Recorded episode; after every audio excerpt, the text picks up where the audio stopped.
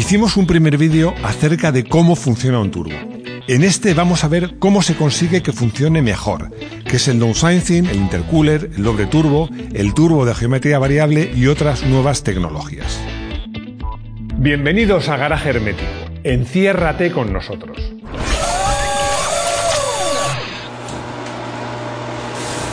Uno de los primeros vídeos que hicimos en este canal era un vídeo que se titulaba ¿Cómo funciona un turbo? Y ahí explicamos en qué consistía, cómo se inventó, un poco la historia. Eh, este vídeo vamos a ir un paso más allá, va a ser un vídeo un poco más técnico, espero que no demasiado.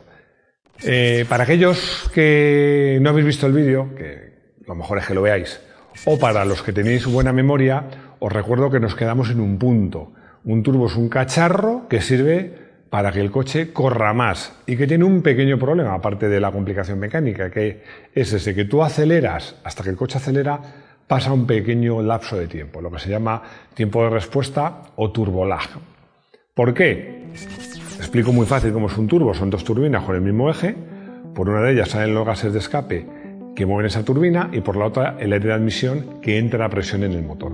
Por eso mismo tiene un tiempo de respuesta, porque nosotros aceleramos, poco a poco van saliendo los gases de escape que poco a poco lanzan la turbina que va haciendo progresivamente que el motor corra más. Al principio ese tiempo de respuesta era muy muy muy largo y hoy podríamos decir que gracias a las tecnologías que os vamos a contar ahora es prácticamente inexistente. Os recordábamos en este primer vídeo que el turbo nace en la aviación, porque los aviones al ganar altura perdían potencia. Entonces con un turbo se evitaba eso. Los aviones no tienen problema de tiempo de respuesta, son motores no estacionarios, no funcionan siempre al mismo régimen, pero casi, tienen un margen muy pequeño y aparte desde que el piloto pues acelera hasta que el avión empieza a subir, si pasa un segundo no pasa nada. En un coche no es así, llegas una curva, quieres acelerar, quieres dejar de acelerar, es completamente distinto. Para entender las nuevas tecnologías de las que vamos a hablar, es bueno que tengamos en la cabeza cómo en la instalación de un turbocompresor, que no es nada complicada. El turbo, ya os lo decía, son dos turbinas con un mismo eje y hay una conducción que lleva desde el escape, la válvula de escape, a una de las turbinas y de ahí sale hacia el exterior por el tubo de escape. Y por otro lado, el aire fresco a través del filtro de aire que va a la otra turbina y de ahí va a la válvula de emisión. Así de fácil. Al principio los turbos eran muy gordos. Si os fijáis en el Renault RS01, que fue el primer motor de Fórmula 1 con turbo, el turbo es un cacharro así de grande, o sea, eh, como un melón, para un melón mediano, para hacernos una idea. Eh, claro, Querían tener mucha potencia y para eso hace falta un turbo grande.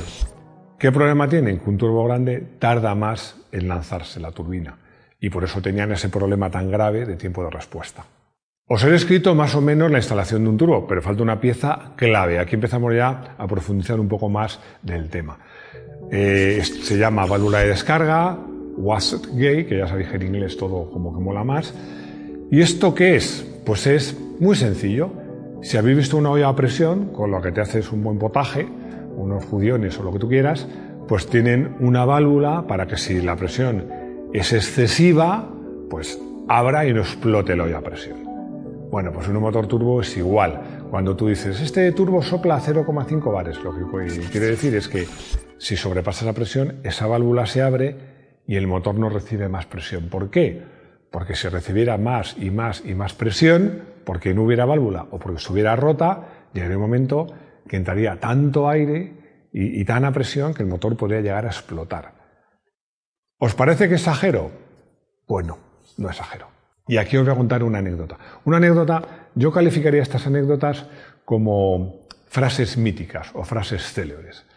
Eh, todas aquellas frases que empiezan por no te lo vas a creer suelen ser en, este ambiente frases célebres. Pero esta es otra frase célebre que, fue muy repetida, me acuerdo en la redacción de la revista.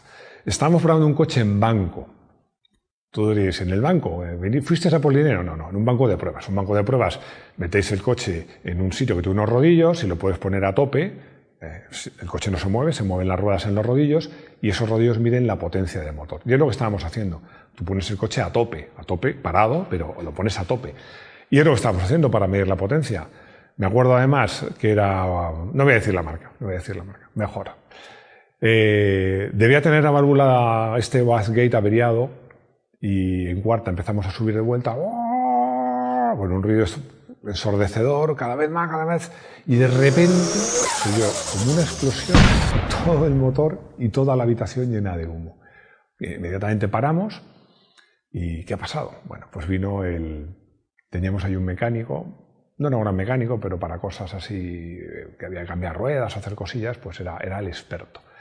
Y, llegó, cuando se pasó todo el humo, eh, se acercó al coche. Se acercó al coche, abrió el motor, abrió el capó, miró por allí, eh, con una linterna, miró y tal. Se volvió a todos, que estábamos expectantes, y dijo la frase mítica, esto va a ser algo. Está claro que era algo, era, una biela por un costado. Pero bueno, esa frase de esto va a ser algo fue muy repetida. Pero vamos, lo que importa de esta anécdota es que la válvula de descarga es importantísima porque es una válvula, realmente una válvula de seguridad. Seguimos dando pasos en complicación técnica.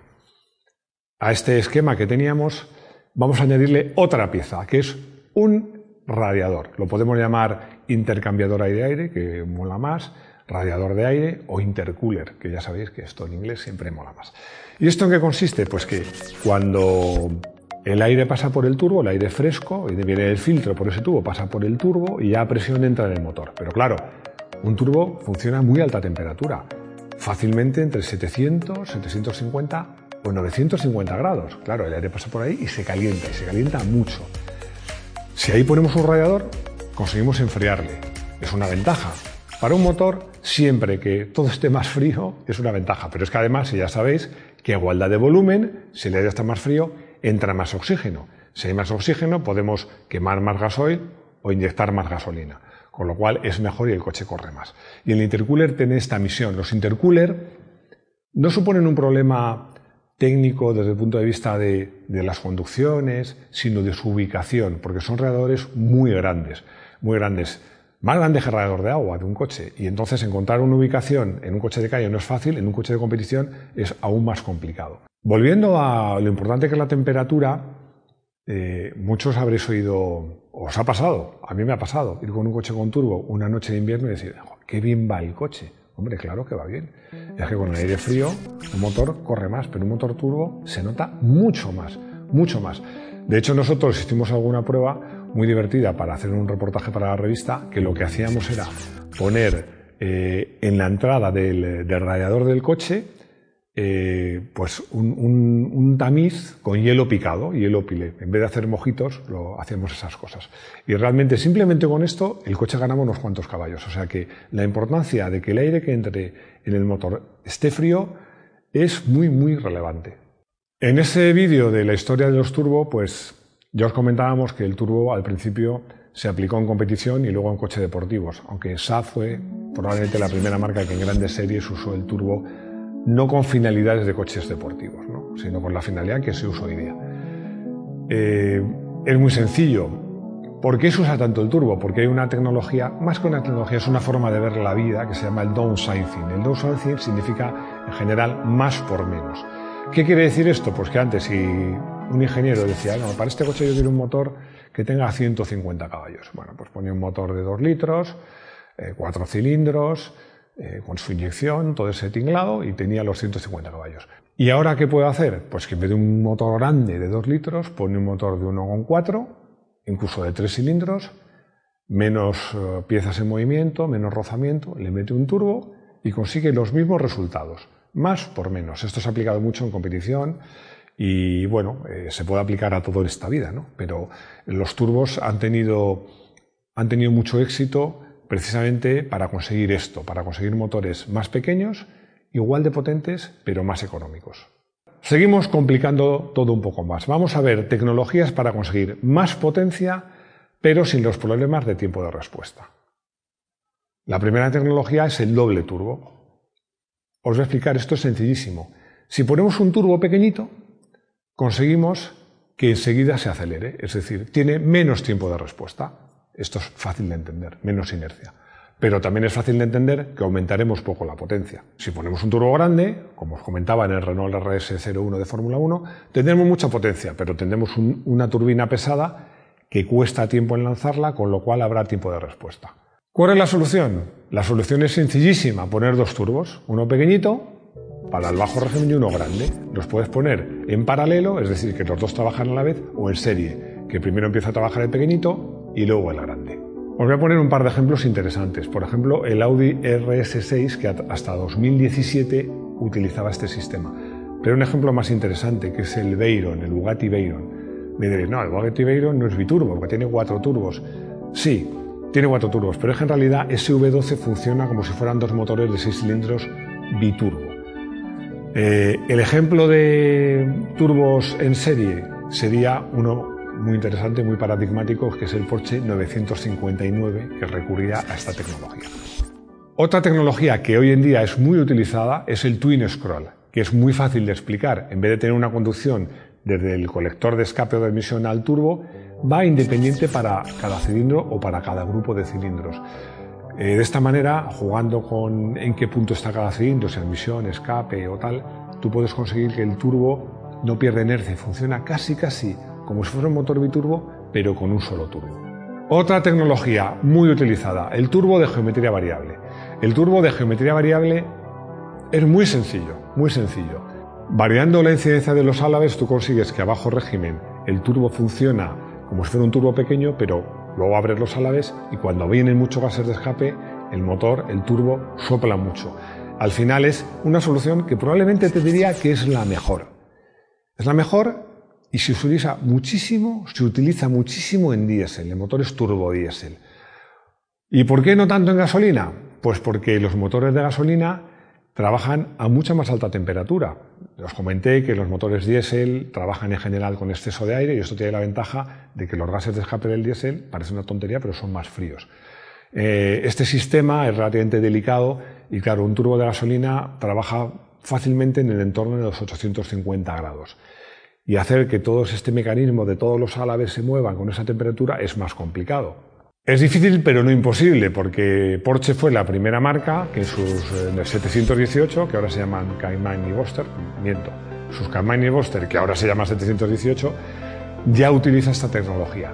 Después de Porsche, bueno, ya sabéis que Porsche y Volkswagen, Porsche es accionista de Volkswagen y intercambian tecnología, incluso motores, pues eh, después de haber probado esta tecnología en los Porsche, Volkswagen está preparando un motor que es un 1.5 TSI que va a tener varias versiones, pero una de ellas dará 175 caballos y que utiliza, aun siendo gasolina, esta tecnología del turbo de geometría variable. Otra tecnología muy reciente, muy reciente, que es el turbo eléctrico. Ojo, la llamamos así turbo eléctrico, pero no es un turbo eléctrico. Pero antes de explicaros esta tecnología, eh, os voy a contar, si habéis visto el vídeo de la historia de Grupo B, que si no lo habéis visto os lo recomiendo, hablamos del Lancia Delta S4 y decíamos una cosa, que era un motor que tenía un turbocompresor, pero además tenía un compresor, un compresor mecánico, porque esto hacía que tuviera mucha potencia a bajas vueltas. ¿Y qué es lo que ha hecho Audi? Audi ha copiado, entre comillas, la idea, pero en vez de poner un compresor mecánico, ha puesto un motorcito eléctrico en el turbo ¿Qué es lo que pasa? Que cuando no hay gases de escape suficientes para mover el turbo, lo mueve el motorcito eléctrico. Y con esto consigue que el turbo funcione bien a bajas y altas vueltas. Y la idea ha dado muy buen resultado, porque yo esto lo voy a leer para no confundirme. En el Audi SQ7 4.0 TDI, con este sistema se consigue nada menos que 435 caballos y un tacto de acelerador exquisito. Yo creo que es una solución muy interesante. Volvo está estudiando una solución similar que se llama Power Pulse para conseguir lo mismo, para que el turbo tenga velocidad a bajas vueltas, cuando no hay gases de escape, lo que hace es inyectar aire comprimido. Está trabajando este sistema, parece que con buenos resultados, y, bueno, pues ya veremos porque todavía no he probado ningún coche con este sistema. Y para acabar hablamos de BMW. BMW ha sido una tecnología, una estrategia de que más es mejor lo contrario que el downsizing. ¿Por qué Max es mejor? Porque BMW ya tiene un motor diésel, turbodiesel, cuatro cilindros de 3 litros con tres turbos. Pero es que está trabajando en un motor turbodiesel con cuatro turbos. Con estos cuatro turbos, uno es twin scroll, otro de geometría variable, consiguen, claro, os podéis imaginar, cuatro turbos podemos ir lo que quieran, ¿no? Pero sí consiguen que en algún momento un turbo esté funcionando bien, a bajo régimen, a medio, a alto, y así tienen un motor, que lo voy a leer, consigue en su 3.0 turbodiesel nada menos que 400 caballos. Tiene gracia porque eh, recordáis que en este vídeo del turbo comentaba que el primer coche con motor turbo europeo, un coche de serie e interesante, fue el BMW 2002. El BMW 2002, que es un coche de culto, que dio muchos problemas, y BMW le dio la espalda al turbo durante mucho tiempo. Tardó mucho en utilizar el turbo. Primero en los turbodiesel, pero tardó bastante en usarlo los coches de gasolina. Pero es que en este momento os diría que casi la totalidad de los motores de BMW son turbo. Y bueno, esto seguro que no va a parar aquí. No va a parar aquí porque la tecnología es imparable, el avance que están teniendo los motores alternativos convencionales es increíble. Yo sé que están llegando los coches eléctricos, a mí me gustan, creo que son perfectos para según qué usos, por ejemplo en ciudad, pero personalmente soy de la idea que los motores convencionales, alternativos, diésel y de gasolina, les queda mucho, mucho, mucho recorrido. Y las marcas siguen investigando y siguen haciendo motores fantásticos, cada vez más ligeros, cada vez más fiables, cada vez más potentes y cada vez más económicos y más ecológicos. Y ya llegados a este punto, pues llega eh, el momento que todos estáis esperando, el del coche del día. En el coche del día que le he dado, le he dado vueltas pensando en qué pensaréis vosotros, porque un coche del día podía ser el BMW 2002 Turbo. ¿Por qué? No solo fue uno de los primeros, sino que además fue el primero, por lo menos el primero que yo recuerde, que llevaba escrita en el frontal la palabra turbo, pero la llevaba escrita como las ambulancias, dadas la vuelta, de forma que si tú ibas en tu coche y mirabas al espejo, veías el morro de BMW y la palabra turbo. La palabra turbo en esos momentos era mágica, por supuesto te echabas a la derecha. Otro coche que podría haber sido coche del día y que no lo he elegido porque ya lo ha sido es el Renault 5 GT Turbo. Por muchas razones, que ya conté en su momento, era un coche de un nivel de prestaciones increíble para su precio, pero además, volviendo a la mística y a la mítica del turbo, en el cristal trasero llevaba la palabra turbo muy grande, que además algunos espabilados cambiaban el orden de las letras y ponían bruto. Bueno, eso daba, daba una idea de cómo era el conductor. Pero no, no va a ser ni uno ni otro. Va a ser un coche que me encanta y que además me sorprendió la primera vez que lo probé. Y que es de una marca. Os voy a dar una pista. Hay mucha gente que dice, no, esa es, era, porque ya no existe, desgraciadamente. ¿Es una marca de coches que hacía aviones? No, no, no. Era una marca de aviones que hacía coches. Estoy hablando, por supuesto, de Saab. Es increíble que Saab y Volvo son dos marcas, entre comillas, próximas, hermanas, las dos suecas. Eh, Saab ha desaparecido y Volvo pues sigue, sigue teniendo mucho éxito. Los Saab eran muy innovadores el 900 Turbo especialmente. El 900 Turbo además era un coche que se notaba que estaba fabricado por gente que hacía aviones, porque el parabrisas estaba no muy inclinado, pero era muy redondo, como la carlinga de un avión. Todo era curioso, por ejemplo, la llave de contacto no iba al lado de volante, iba entre los dos asientos. Y el antirrobo no era un bloque de volante, bloqueabas la, palanca de cambios en la marcha atrás. Y luego además, cuando entrabas en el coche, era muy fácil de entrar, porque es que eh, la puerta mordía mucho el chasis, o sea, prácticamente quitaba un trozo del suelo cuando entrabas. Era facilísimo entrar. Era un coche, para mi gusto, exquisitamente acabado, muy bonito, que tenía un buen comportamiento, bastante turbo, porque aunque era, era un turbo de las primeras generaciones, era un turbo muy suave, pero tenía bastante tiempo de respuesta. Pero era un coche muy, muy, muy divertido de conducir. Y bueno, un coche que, por circunstancias tuve oportunidad de conducir hace poco muchos años después de que lo probara por primera vez y es un coche que me sigue gustando y yo creo que aunque es una marca que no existe, insisto, es una pena que no exista porque ha hecho coches muy buenos, el Saab 900 Turbo merece la pena ser hoy nuestro coche del día. Y llegados a este punto, si habéis llegado hasta aquí, siempre lo digo, tenéis mucho mérito y nos hemos ganado un like. Así que tanto si lo estáis oyendo en podcast como si lo estáis viendo en YouTube, darnos un like. Ya sabéis que en YouTube hay una campanita que cuando la pulsáis os avisamos del próximo vídeo y que por supuesto esperamos vuestros comentarios para que me digáis en qué me he equivocado o qué se me ha olvidado, o también para decirme que lo he hecho fenomenal y que os ha encantado el vídeo, que eso os agradece todavía más. Y sobre todo, ya lo sabéis, lo más importante, espero veros de nuevo en nuestro garaje hermético. Hasta pronto.